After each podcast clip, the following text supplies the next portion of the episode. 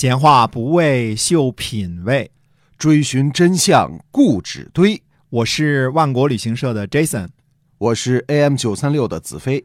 我们哥俩在新西兰跟您聊聊《史记》中的故事。各位听众，大家好，欢迎收听《史记》中的故事，由新西兰万国旅行社的 Jason 为您讲的。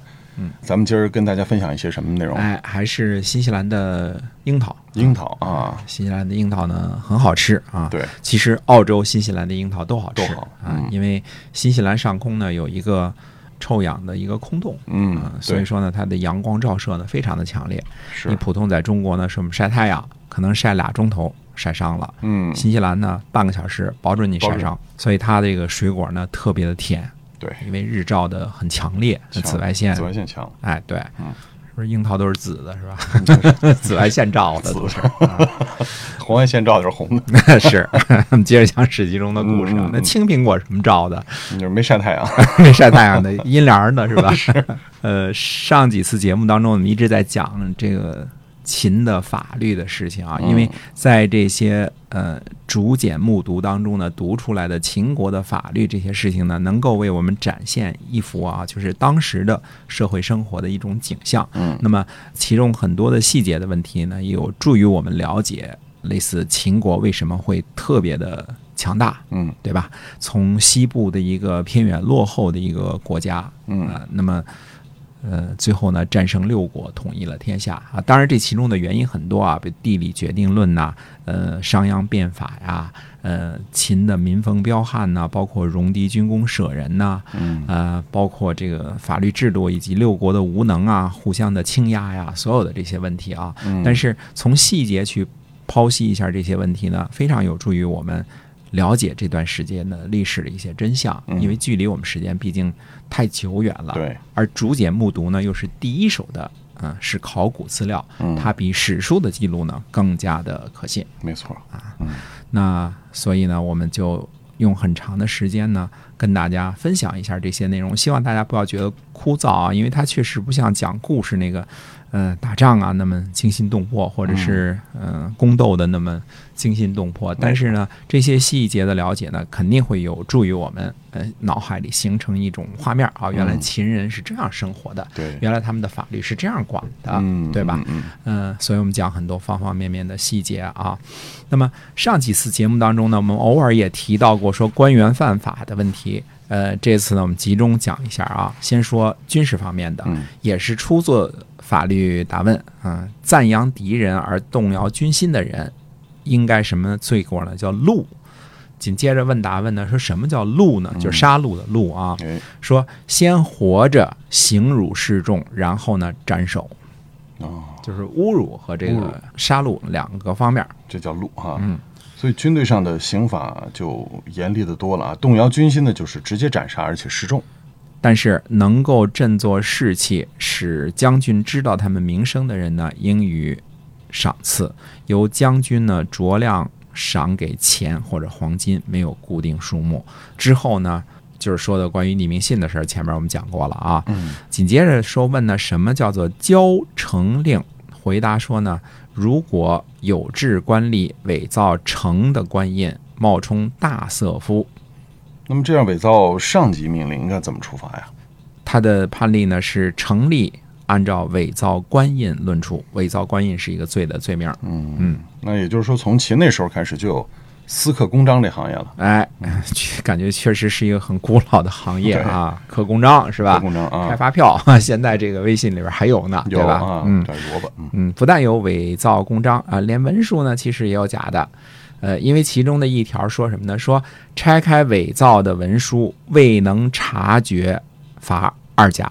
嗯嗯就是说你你看没看出这是伪造的文书，这就罚两甲啊啊，一甲是一千三百四十四个钱儿啊。嗯比如说呢，他说咸阳开看伪造的通行证没有察觉，就重加封印传给其他的县，其他的县呢也没有发现，又传给其他的县，一直到某个关口才被拿获。那么这种情况，那应该是只有咸阳受罚，还是说其他的县也也都要受罚？呃，咸阳和其他开看未能察觉的县都应该受罚。那秦的惯例呢是官吏弄虚作假，呃，罪呢在罚盾以上的呃，依判例呢执行，同时呢要撤职，永不续用。这是一个非常明确的判例啊！秦政府对于弄虚作假的官员呢，是判罚之后就开除，而且呢永不续用。不过呢，到了后期，秦国新占领的土地呢越来越多，官员储备呢不够。呃，这个时候呢，就启用了原来犯法的这些官员前往新地，也就是新占领区。秦国呢，宁肯启用原来秦国犯法的官员，也不启用六国本地的官员。可见秦国对于六国出身的人的歧视之深啊。所以，如果说官员被流放的罪过，但是犯人死亡或者逃跑了，那么家属能够免于流放吗？呃，不会的。判例说呢，家属。仍然需要前往流放地。那如果家属自首了呢？是否就不牵连了呀？呃，不是。其中呢，一个法律答问呢就回答过这个问题，说妻子首先自首了，迁徙的时候呢，是否应该包括这位妻子呢？回答是应该包括。嗯。那么还有一个判例呢，说色夫啊，色夫就是官儿啊，说色夫不干好事儿，专干坏事儿，这个怎么处理？那回答说呢，说这样就应该流放。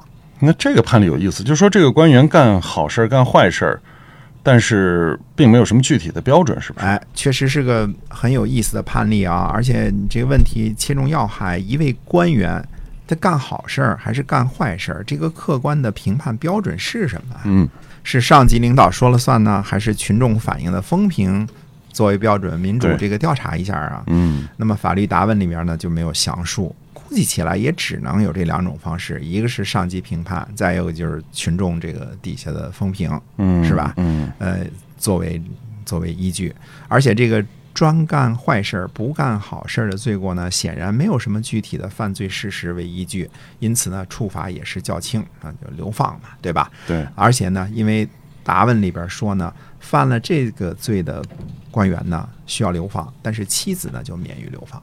哦，所以秦的法律中还是有模糊的地方。哎，是的，这跟后世呢，这个皇帝根据什么其心可诛，你就可以判大臣的罪啊。就是我觉得你这心里想的不对，你怎么怎么证明啊？但其心可诛，就把你给杀了，是吧？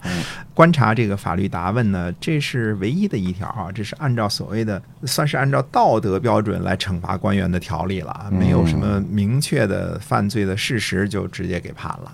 对，嗯那如果官员放跑了坏人怎么处理啊？呃，如果官员呢私自放了坏人，那就把他拘留起来，像对待他所放跑的坏人那样劳动改造，直到罪犯被抓住为止。如果是有军功爵位的人呢，那就在官府劳作。哦，是说有爵位还是要处罚，但是是在官府劳作的这个条件会好一些。呃，感觉应该是的，或者活儿轻一点儿。啊，有爵位还是继续被照顾的。嗯嗯。那么法律答问里边呢，还有一条说私自移风应该判处耐赎啊。什么叫移风啊？呃，就是挪动了田界。呃，还举例说呢，比如说啊，百亩田的田界就是封。啊，我们现在叫封建的这个封啊，其实确定边界的意思。如果私自挪动了呢，就要被判处耐赎。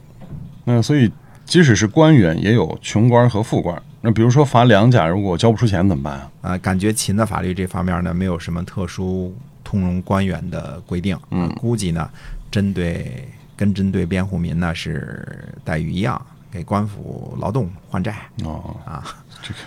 所以在秦国犯罪是肯定不行的，那么小的罪过也不能犯，否则就是终身苦役犯。